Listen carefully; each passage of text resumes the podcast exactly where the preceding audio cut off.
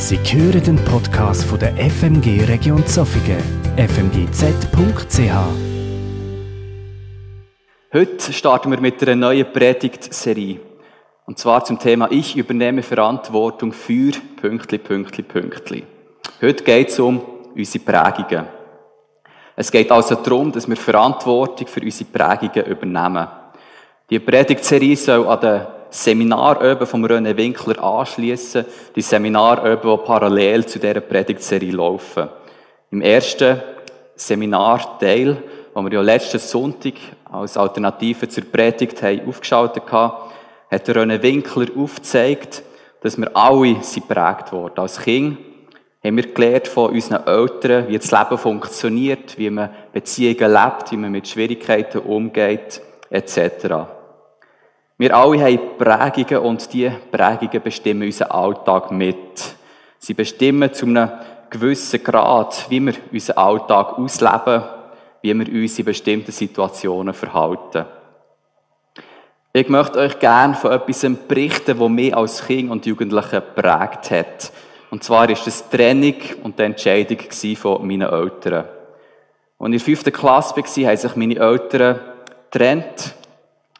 Ähm, meine Mutter ist für ein halbes Jahr in die Nachbarstadt gezogen, dort eine Wohnung gehabt. Meine beiden Geschwister und ich haben in dieser Wohnung jeweils auch unser Zimmer gehabt. Wir sind hin und her chauffiert worden. Nach einem halben Jahr sind meine Eltern wieder zusammengezogen, aber leider ist es nicht lang gegangen, bis sie sich näher scheiden Ich bin da gerade mal am Anfang der siebten Klasse.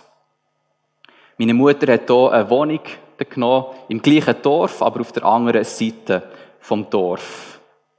Äh, wir drei Kinder haben wie zuvor auch dort jeweils unser Zimmer gehabt. Und wir haben das Privileg gehabt, dadurch, dass wir uns nicht haben entscheiden mussten, ob wir bei meinem Vater oder bei der Mutter leben wollen, sondern sie immer hin und her gewechselt. Vom Sonntag oben bis am Dienstagmittag sind wir beim Vater eingeteilt. Vom Dienstagmittag bis Sonntag oben bei der Mutter von Donnerstag oben bis Freitag oben beim Vater. Und die Wochenende haben jeweils abgewechselt. Einer ist hier, einer ist dort. So hat der Plan ausgesehen. Und wenn uns jemand gefragt hat, wie das ganze Arrangement funktioniert und ich das erzählt habe, äh, ja, hat die Leute meistens gestaunt. Aber für mich, ich habe mich relativ schnell an die Aufteilung gewöhnt und es ist wie normal geworden. Meine Geschwister die und ich sind diesem Plan aber wie ausgeliefert gewesen. Es hat keinen Spielraum für Flexibilität. Wir haben diesem Plan immer müssen folgen. Dementsprechend habe ich mich auch müssen organisieren. Ich habe mir ständig müssen überlegen, was brauche ich in den nächsten zwei Tagen in meinem anderen daheim? Was muss ich alles mittransportieren? Was lohne ich alles hier? Am Anfang ist es relativ häufig passiert, dass ich etwas vergessen habe und ich dann mit dem Velo auf die andere Seite vom Dorf das haben müssen holen. Das ist manchmal ziemlich mühsam gewesen. Zum Beispiel das Turnzeug. Was für ein Stress. Einmal am Morgen, als ich gemerkt habe, beim Vater, als ich Turn hatte an diesem Tag, dass ich das Turnzeug aber bei Mutter hatte. Und am Morgen bin ich immer recht säck aufgestanden, also nicht äh, mit viel Spielraum, einfach ausgerechnet, wie lange sie brauchen, dass es gerade längt für die Schule und habe dann recht Stress gehabt, das wirklich noch müssen, Gott zu holen in die entgegengesetzte Richtung zuerst. Und ich weiss auch nicht ob es mir gelangt hat, dann für die Schule oder ob ich zu spät kam. Ich habe auf jeden Fall gelernt, vorauszudenken und immer alles ins kleinste Detail zu planen. Beim Schreiben von, dieser, von diesem Bericht heute ist mir das erste Mal so richtig bewusst worden, dass wo das der Grund ist, warum das ja heute noch immer so alles gut durchplanen. Die Situation hat für sechseinhalb Jahre angehalten. Ich bin sehr selbstständig geworden dadurch. Das ist ein Beispiel, das mich persönlich sehr prägt hat in meiner Jugend- und Kindeszeit. Ich werde später noch auf das zurückkommen. Wie gesagt, wenn wir heute an diesem Seminarteil vom René Winkler anknüpfen, und es geht um die Frage, was heisst Verantwortung für meine Prägungen zu übernehmen? Wie kann ich das machen? Wir werden jetzt ein paar Beispiel von so Prägungen hören, äh, von vier Leuten. Und auch konkrete Schritte werden wir erkunden mit ihnen, wie man die Verantwortung kann übernehmen kann, eben für diese Prägungen. Wir werden jetzt mehr vom Bruno, vom Messen, von Deborah und dem Benny hören diesbezüglich und möchte das Wort gerade an Bruno übergeben. Merci. Ich möchte anknüpfen an die Vortragsreihe von René Winkler zum Thema geistlich, emotional reifen. Er hat in seinem letzten Vortrag von unseren Prägungen geredet. Er hat Prägungen angesprochen in unserem Leben. Und in unserer Predigtserie, die wir heute starten, da geht es darum, Verantwortung zu übernehmen. In all unseren Predigten. Und ich werde am 13. Dezember zum Thema Ich übernehme Verantwortung für meinen Umgang mit Krisen etwas sagen und beleuchten. Ja, wo spielen Prägungen in meinem Leben eine Rolle? Was machen die Prägungen mit mir? Wo übernehme ich Verantwortung für meine Prägungen, die ich habe? Was hat sich bei mir, in meinem Leben, im Zusammenhang mit meinen Prägungen verändert? Positive und negative Prägungen kenne ich vor allem von meinen Eltern. Ich habe sehr liebende und fürsorgliche Eltern gehabt, die mir eine grosse Selbstständigkeit beim Leben gelassen haben. Ich habe schon gleich einmal in meinem Leben gemerkt, wenn ich meinem Vater gefallen kann. Durch Leistung, durch gute Noten, durch ein Lob von anderen Menschen, das hat er immer gern gesehen. Und wenn ich etwas für ihn gemacht habe. Zum Beispiel jetzt in dieser Jahreszeit hat er ab und zu gesagt, oh, man sollte noch die Winterpneu aufs Auto tun.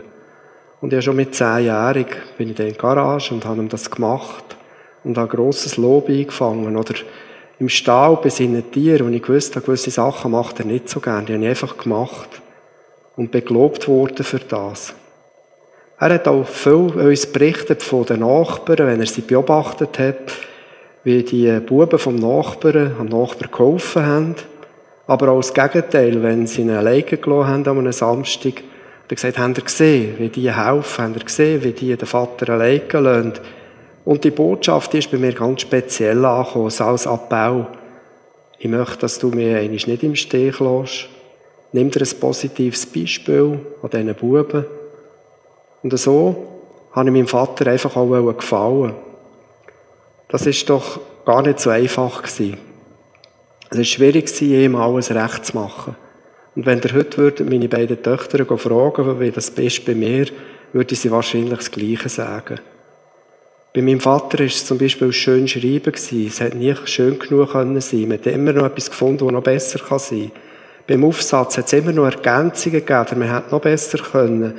Oder wenn ich eine Pflanze gesetzt habe, ist er häufig gegangen und hat das noch einmal gemacht. Er hat viel kritisiert.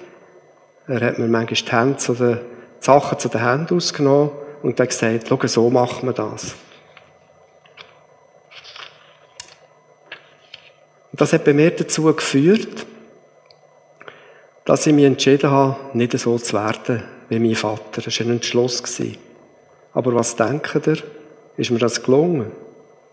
Nein, es ist mir nicht gelungen.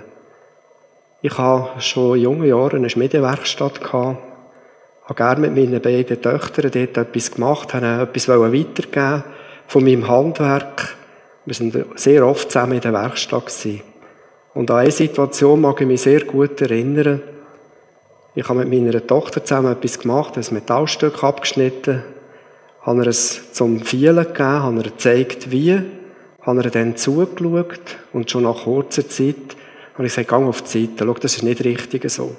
Dann hat er es aus den Händen gerissen. Und in dem Moment habe ich gemerkt, genau wie mein Vater. So kann ich es eigentlich nicht wollen. Und ich gesagt zu meiner Tochter, jetzt musst du abhocken, jetzt musst du erzählen, wie das war in meiner Kindheit. Und mach es eigentlich anders.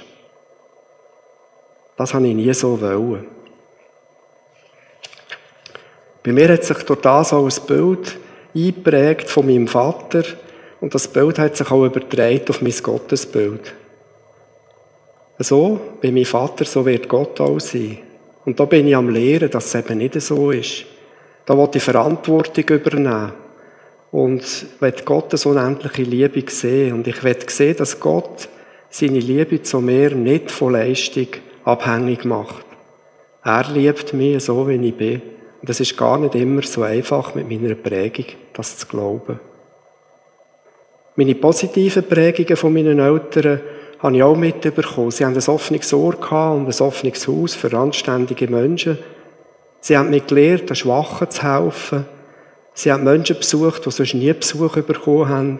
Sie haben sich um Menschen gekümmert, die in einer Krisensituation inne sind. Und das hat mich stark geprägt. Und auch eine Krisensituation von meiner Mutter, die hat mir ganz viel gelehrt. Meine Mutter hat, als ich 14 war, eine Hirnblutung gehabt. Sie war sehr lang im Basel, im Spital, auf der Intensivstation. Ihr Sprachzentrum war stark beeinträchtigt, sodass sie nicht mehr reden konnte. Und als sie vom Spital heimgekommen ist, hat sie in eine Sprachschule müssen. Wir haben zwar die Mutter wieder daheim gehabt, nach dem Spitalaufenthalt, aber sie war sehr hilfsbedürftig. Und unser Vater hat uns da gelehrt, er hat uns mitgenommen und er hat uns gezeigt, wie man in Krisensituationen mit Menschen umgeht, mit sich umgeht. Dass man geduldig ist, dass man in so Beziehungen einfach auch probiert, ruhig zu bleiben und probiert, Hilfsbedürftigkeit aufzunehmen und einfach Hilfe anzubieten. Und in meiner Predigt am 13. Dezember wird ich über einen Umgang mit Krisen reden. Ich möchte euch dort mitnehmen und erzählen, wie ich persönlich mit Gottes Hilfe in Krisensituationen in meinem Leben umgehe, wie ich mit Krisensituationen umgehe in meinem Umfeld.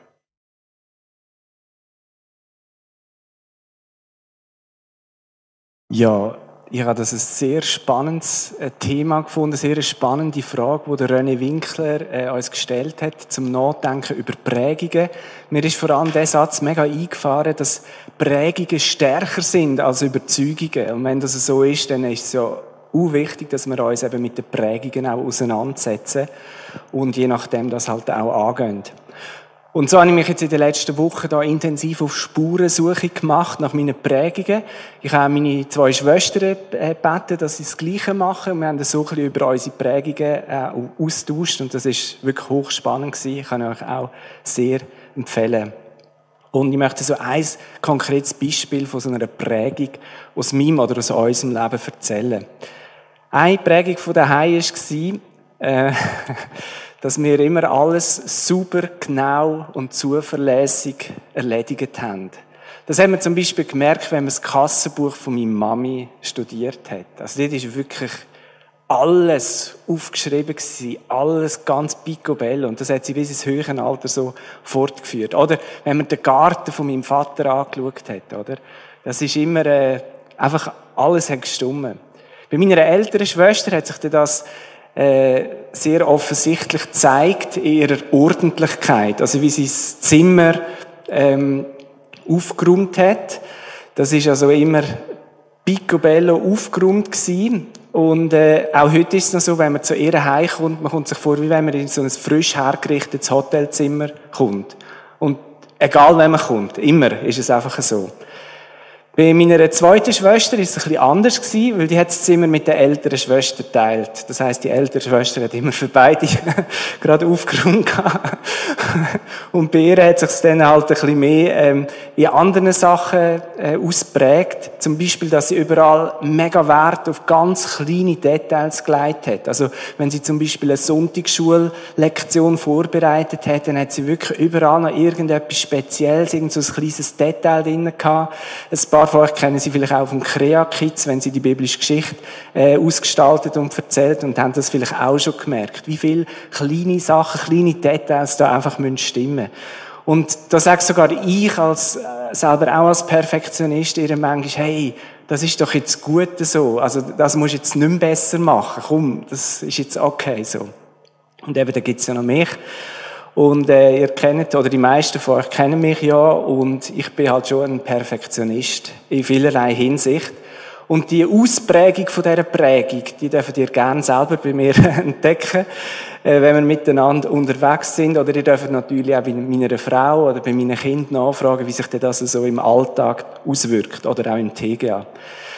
Und das Erbe hat bei mir auch dazu geführt, dass ich sehr oft sehr überzeugt bin von mir selber und von meiner Meinung. Ähm, Im Mentoring haben wir dem auch einen Namen gegeben. Man kann dem sagen, rechthaberisch oder Besserwisser. Äh, und das ist natürlich jetzt nicht so positiv. Also vor allem, wenn man mit mir zusammen schafft, kann das manchmal äh, nur, sagen, es ist nur begrenzt attraktiv, dann äh, so jemand im Team zu haben, der immer alles besser weiß oder äh, versucht immer recht zu haben oder seine Meinung durchzuboxen. Was heißt es jetzt für mich konkret, dass ich Verantwortung übernehme für die Prägungen? Und ich habe mir so fünf Sachen aufgeschrieben, was es bedeutet. Das erste ist, dass ich das bei mir selber immer wieder erkenne. Also, dass ich mir meine Eigenschaften immer wieder vor Augen führe und mir auch überlege, wie wirkt das jetzt auf andere. Und das Zweite ist, ich muss mir immer wieder klar machen, es geht auch anders, als so, wie ich es für richtig halte. Schwieriger ist, dass ich mir das einmal kaum vorstellen kann. Also, dass es wirklich anders geht, wirklich besser geht, oder dass man es wirklich anders kann sehen und dass es dann trotzdem auch gut ist. Das heißt, ich kann das eigentlich wie gar nicht nachempfinden, sondern ich muss mir eigentlich einreden. Also ich muss sagen, mal, so wie es der andere denkt, das ist sicher auch gut, auch wenn ich es nicht nachvollziehen kann. Das Dritte ist, und das ist entscheidend, es ist mega wichtig, dass ich mir Ergänzung suche. Also es wäre verheerend, wenn ich mich nur mit Menschen würde äh, umgeben, wo alles gleich sehen wie ich oder wo gar keine Meinung haben und es darum immer so machen, wie ich denke, es ist gut. Nein, ich muss mich unbedingt auch mit Menschen umgehen, wo Sachen pragmatisch angehen, äh, wo die Fähigkeit haben, auf Perfektion zu verzichten, wenn die nicht unbedingt nötig ist. Und darum ist es so wichtig für mich auch, dass ich in einem Team arbeiten kann oder auch, dass ich nicht selbstständig bin, sondern dass ich noch einmal angestellt bin. Das wäre wirklich, das wäre wahrscheinlich eine Katastrophe. Dann das vierte ist, ich muss darauf achten, dass ich mein Herz vor Härte und vor Verachtung gegenüber Andersdenkenden schütze. Also es kann nicht sein, dass ich meine Meinungen so hoch sehe, dass ich dann anfange, andere zu verachten, nur weil sie die Sachen anders sehen oder anders machen oder vielleicht nicht so gut machen, wie mein Anspruch wäre. Und da bin ich immer wieder herausgefordert. Und das Letzte ist, wenn ein Perfektionist seine eigenen Sachen nicht so erledigt, wie es seinem eigenen Maßstab entspricht, dann ist das mega deprimierend. Dann mache ich mir selber Vorwürfe und je nachdem schäme ich mich auch dafür. Oder? Ich denke, das ist jetzt einfach nicht gut gewesen. Jetzt hast du Ansprüche an die anderen und du selber machst es nicht besser. Und dann ist die Versuchung da, dass man nach außen so, äh, sich so geht, wie wenn alles eben gleich immer noch perfekt wäre. Man versucht zu verbergen, man versucht zu kaschieren, man versucht den Eindruck zu wecken, es ist alles gut, ich habe alles im Griff, kein Problem. Und darum heißt es für mich, Verantwortung zu übernehmen für meine Prägung oder eben für meine Perfektion, heißt, dass ich ungeniert eben auch zu meinen Fehlern und zu meiner Unvollkommenheit stehen. Dass ich nichts kaschieren und nichts schönreden. Und da habe ich so viel gelernt einfach von Jesus, der mich immer annimmt, wie ich bin. Er hat gesagt, er ist nicht für die Gerechten, für die, die alles im Griff haben, sondern er ist für die Kranken, für die Zerbrochenen, für die, die einen Arzt brauchen, für die, die eben unvollkommen sind. Und er will uns heilen. Er nimmt uns an. Seine Arme sind immer offen für uns. Das ist so ein bisschen meine Geschichte die ich mit euch teilen wollte. Und jetzt gebe ich weiter an Stebby Sommer.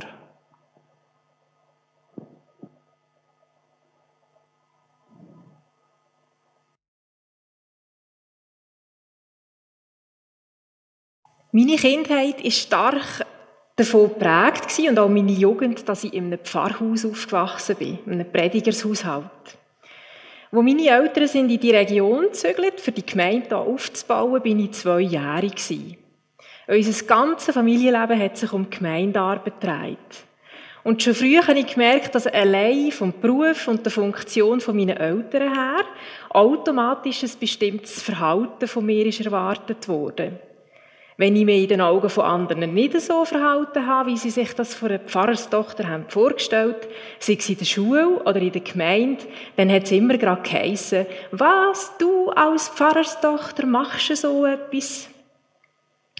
Mir ist früh bewusst worden, etwas vom Wichtigsten in unserer Familie, auch im Blick auf die Glaubwürdigkeit meiner Eltern, ist die Vorbildfunktion, wo auch meine Schwester und ich haben müssen erfüllen. Das Bild nach außen.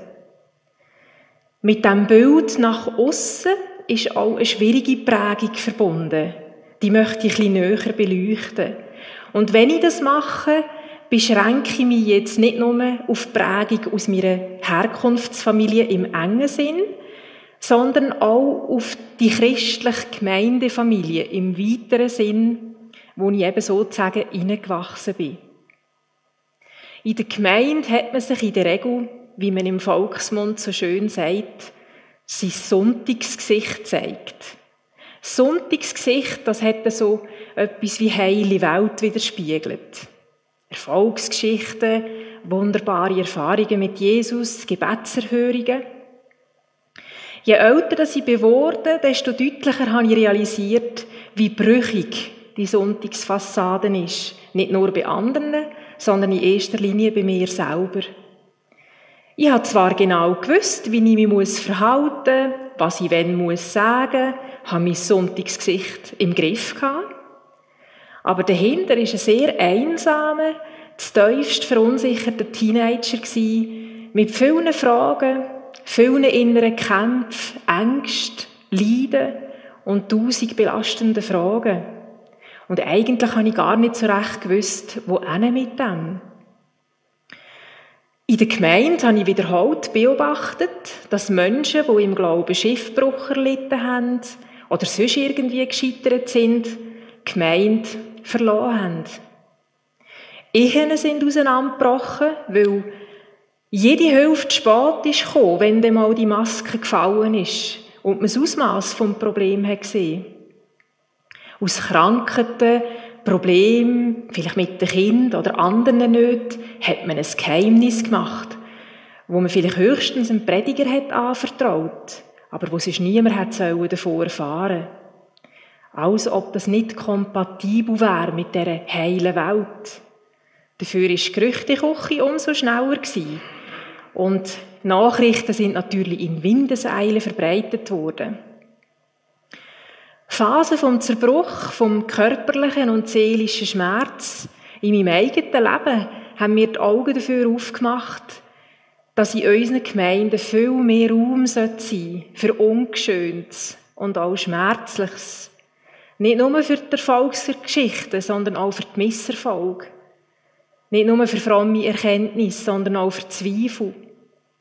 Nicht nur für mutige Glaubenstaten, sondern auch für ängstliches Versagen. Nicht nur für Glaubenshelden, sondern auch für Kleingläubige, Mutlose und Verzagte. Dann sind wir das ganz tief in uns in, wenn alle Masken fallen, nicht alle, früher oder später. Der Messe hat es auch schon gesagt. Jesus ist nicht in einer glänzenden Ritterrüstung zu den Starken dieser Welt gekommen. Er ist als verletzlicher Säugling zu den Armen der Gesellschaft gekommen. Er hat selber Schand und Schmerzvolles durchlitten bis zum Äußersten, bis zum Tod am Kreuz. Und wenn wir dem Gott nachfolgen wollen, wenn wir in der Teufel von unserem Sein von ihm lernen wollen, dann ist kein Platz für ein Sonntagsgesicht. Dann bedeutet es, dass wir uns die Realitäten von unserem Leben in aller Radikalität stellen. Nicht nur der Sonne, sondern eben auch der Schattenseite. Und darum möchte ich in der Predigt vom 6. Dezember genau über das Thema reden. Wie kann ich Verantwortung übernehmen für meine Schattenseite? Ich bin überzeugt, äh, überzeugt, dass uns das in eine ganz neue Dimension von unserem Glaubensleben wird führen. Wenn wir Gott die Schattenseite von unserem Leben anheben und ihn wirken in unseren Ängsten, unseren Zweifeln, unserer Schuld, unserer Scham, unserem Versagen und unserem Schmerz.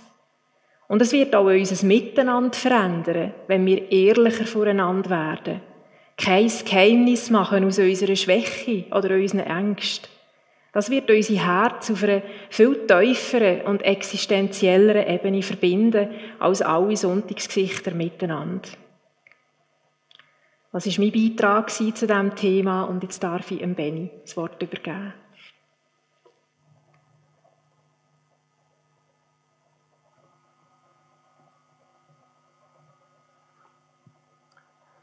Der Apfel geht nicht weit vom Stamm. Du bist ja wie die Mutter oder wie der Vater. Serige und ähnliche Aussagen, ich glaube, wir haben sie alle schon gehört, ich einmal zuhauf.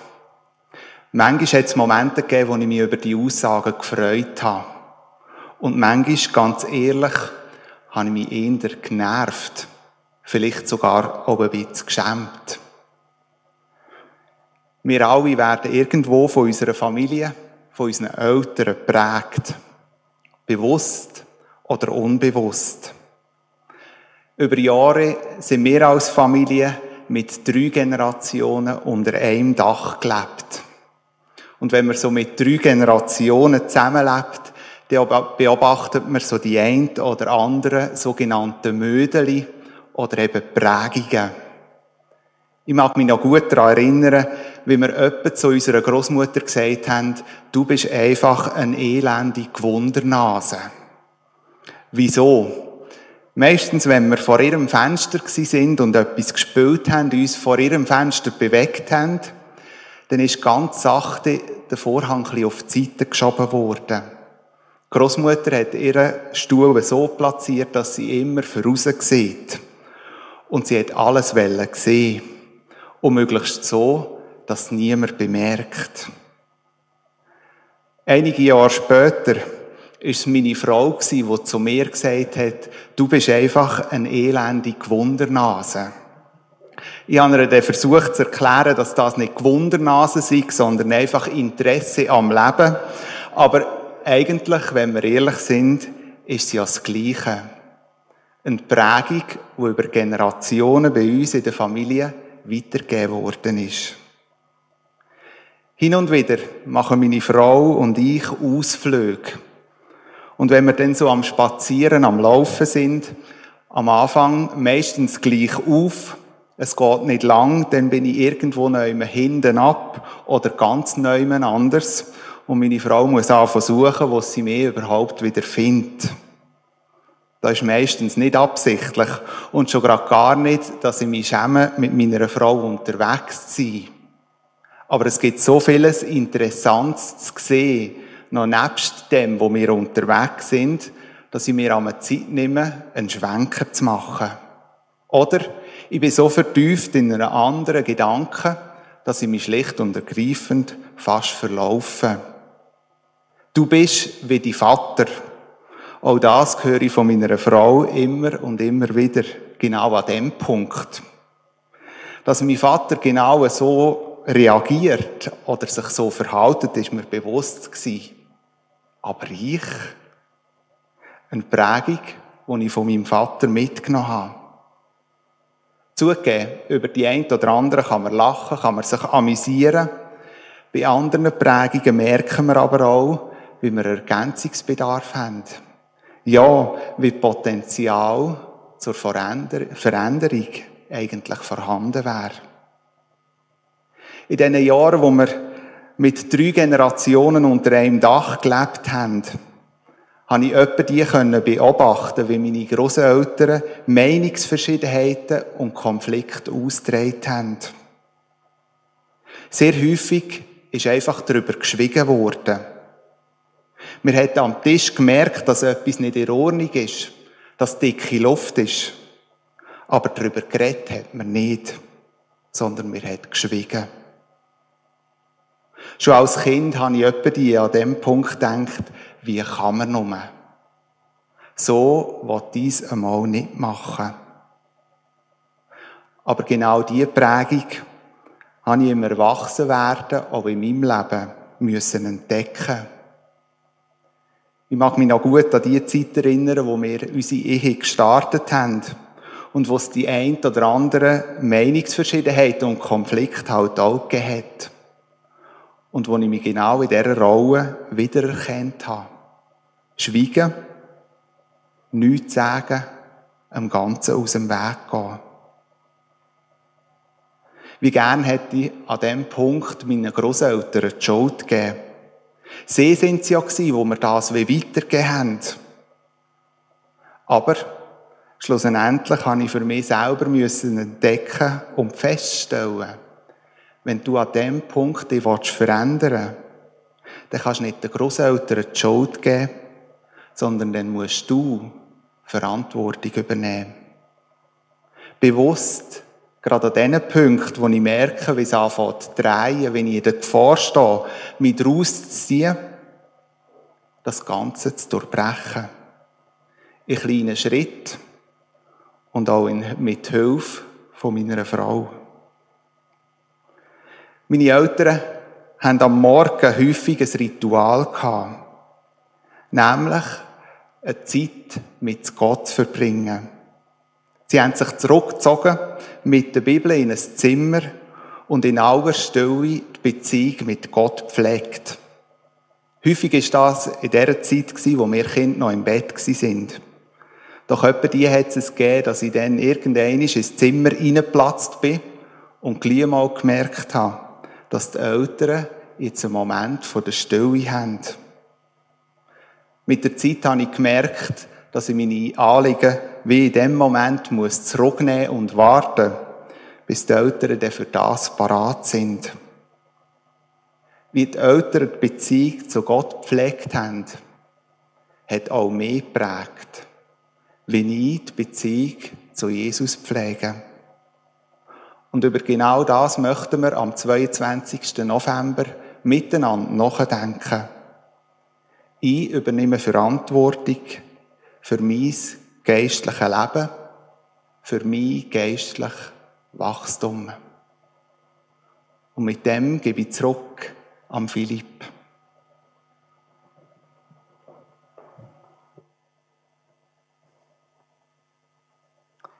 Danke euch vielmals für euren authentischen Input.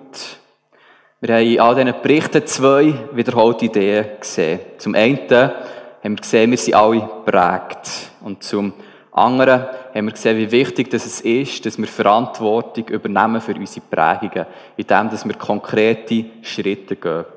Um zu wachsen oder um geistlich emotional zu reifen, ist es wichtig, dass wir uns die negativen Auswirkungen von unseren Prägungen bewusst sind und diesen problematischen Tendenzen gezielt auch Gegensteuer geben, mit Schritten entgegenwirken. Wir haben Beispiele gesehen, wie wir Verantwortung für unsere Prägungen übernehmen können. Ich möchte euch auch noch gerne mitteilen, wie ich persönlich möchte Verantwortung für meine Prägung übernehmen, die ich euch vorher davon erzählt habe. Wie gesagt, bin ich durch die Scheidung von meinen Eltern sehr selbstständig geworden. Ist jetzt das gut oder schlecht? Auf der einen Seite ist es sicher gut. Es ist grundsätzlich gut, wenn man selbstständig ist. Aber auf der anderen Seite hat es sicher auch negative Auswirkungen gehabt. Nämlich hat es dazu geführt, dass ich alles selber möchte in Hang haben. Ich möchte mich eigentlich nicht auf andere müssen verlassen. Ich möchte nicht auf andere angewiesen sein, nicht von anderen abhängig sein. Als Christ in der Vergangenheit bin ich oftmals wirklich sehr eigenständig unterwegs gewesen. Ich habe gewusst, ähm, ich kann selber Zeit mit Gott verbringen, ich kann selber die Bibel lesen. Ich brauche andere Menschen, andere Christen nicht wirklich. Natürlich habe ich das nie in diesen Worten so gesagt, aber unbewusst ist das, glaube ich, oftmals so ein bisschen ähm, bei mir präsent gewesen. Aber als Christen sind wir nicht alles einfach Einzelkämpfer. Wir brauchen einander. Ich übernehme Verantwortung für meine Prägung, indem ich bereit bin, mit anderen unterwegs zu sein, auch mal von anderen dürfen abhängig zu sein, indem ich mich gegenüber anderen öffne und auch in Beziehungen zu anderen Menschen investiere. Für mich heisst es also, dass ich dieser Tendenz als Christ komplett unabhängig zu sein, wirklich dieser Tendenz Gegensteuer zu geben. Wenn wir Verantwortung für unsere Prägungen übernehmen, so wird es uns das ermöglichen, die negativen Auswirkungen von unseren Prägungen immer wie mehr zu minimieren. Dann dürfen wir wachsen, wir dürfen positive, ähm, positive Veränderungen in unserem Leben bemerken. Wenn wir Verantwortung für unsere Prägungen übernehmen, dann helfen wir uns schlussendlich eigentlich selber. Wie kannst du Verantwortung für deine Prägungen übernehmen? Ich habe jetzt das mal kurz drei Schritte auf dem Flipchart aufgeschrieben. Einfach so als Hilfe für euch daheim, wie du gerade ähm, auch Prägung, also Verantwortung für deine Prägungen kannst übernehmen. Als erstes ist sicher wichtig, dass du erkennst, von was du geprägt bist worden. Nimm dir bewusst Zeit, mal darüber nachzudenken, was dich geprägt hat. Es ist vermutlich am einfachsten, bei den grössten und bedeutendsten Prägungen mal anzufangen, wie das bei, mir, bei mir in meinem Leben zum Beispiel die Scheidung war von meinen Eltern. Als zweiter Schritt ist es wichtig, dass wir die Prägungen und die negativen Auswirkungen von diesen Prägungen annehmen oder akzeptieren. Wenn wir die Prägungen und die negativen Auswirkungen abstreiten, anstatt akzeptieren, dann wird es nicht möglich sein, in diesen Hinsichten zu wachsen und an diesen Punkten zu arbeiten. Und als dritten Schritt ist es wichtig, dass wir uns konkrete Schritte überlegen, wie dass wir diesen negativen Auswirkungen von diesen Prägungen gezielt können geben können. Und das ist eigentlich nur die erste Hälfte von dem dritten Schritt. Es kommt natürlich dazu, dass wir uns nicht nur das überlegen, sondern schlussendlich dann wirklich auch machen, in Tat umsetzen. Wenn ich zum Beispiel dazu neige, meine Schattenseite vor anderen zu verbergen, wie kann ich mir gegenüber anderen vermehrt öffnen und authentischer werden? Mit was für Schritten kann ich das machen? Oder wenn ich dazu neige, dass ich denke, ich habe immer Recht und dass ich es besser weiß als die anderen. Wie kann ich gegenüber anderen eine Demut entgegenbringen? Was braucht es für Schritt? Wie kann ich das genau machen? Oder wenn ich dazu neige, alles selber unter Kontrolle zu haben, auf niemanden angewiesen zu sein, wie kann ich gegenüber anderen mehr vermehrt öffnen und anderen Vertrauen entgegenbringen? Ich möchte dich ermutigen, eigentlich durch diesen Prozess von diesen Schritt durchzugehen, weil es wird helfen, einige Sachen im Leben auch besser zu verstehen und wirklich positive Veränderungen im Leben auch hervorzubringen. In meinen Vorbereitungen war auch das der Fall. Ich habe sehr profitiert, mir eigentlich darüber Gedanken zu machen und habe einige neue Erkenntnisse auch gehabt. Einige Sachen sind mir bewusst worden, und mir vorher nie bewusst waren. Und jetzt habe ich die Möglichkeit zu wachsen und wirklich Veränder positive Veränderungen in meinem Leben dürfen zu erfahren dadurch. Weil es sich ja meistens um tiefgründige Veränderungen in unserem Leben handelt, wenn wir hier den dritten Punkt machen, so ist es oft sehr herausfordernd. Es ist sicher am besten, wenn wir am Anfang, oder am Anfang ist es besonders schwierig und aufwendig. Darum ist es am besten, wenn wir mit kleinen Schritten auch starten. Und wenn es uns schwerfällt, ähm, gewisse Schritte umzusetzen, können wir auch Gott bitten, dass er uns dabei hilft. Wir können Menschen auch fragen, uns dabei zu helfen. Wir wollen also Verantwortung für unsere Prägungen übernehmen. Natürlich sind wir nicht für alles in unserem Leben verantwortlich. Ein paar Sachen sind wir auch ausgeliefert. Aber unsere Prägung und die negativen Auswirkungen, denen sind wir nicht total ausgeliefert. Wir sind nicht einfach Opfer von unseren Prägungen. Wir können diesen negativen Auswirkungen gezielt auch Gegensteuer geben mit gewissen Schritten. Gott möchte, dass wir unseren Teil zu unserem Wachstum beitragen und er hilft uns mit dem Resten. Wir sehen auch hier also wieder die Spannung zwischen unserer eigenen Verantwortung und der Gnade von Gott und beides kommt in unserem Leben zum Zug.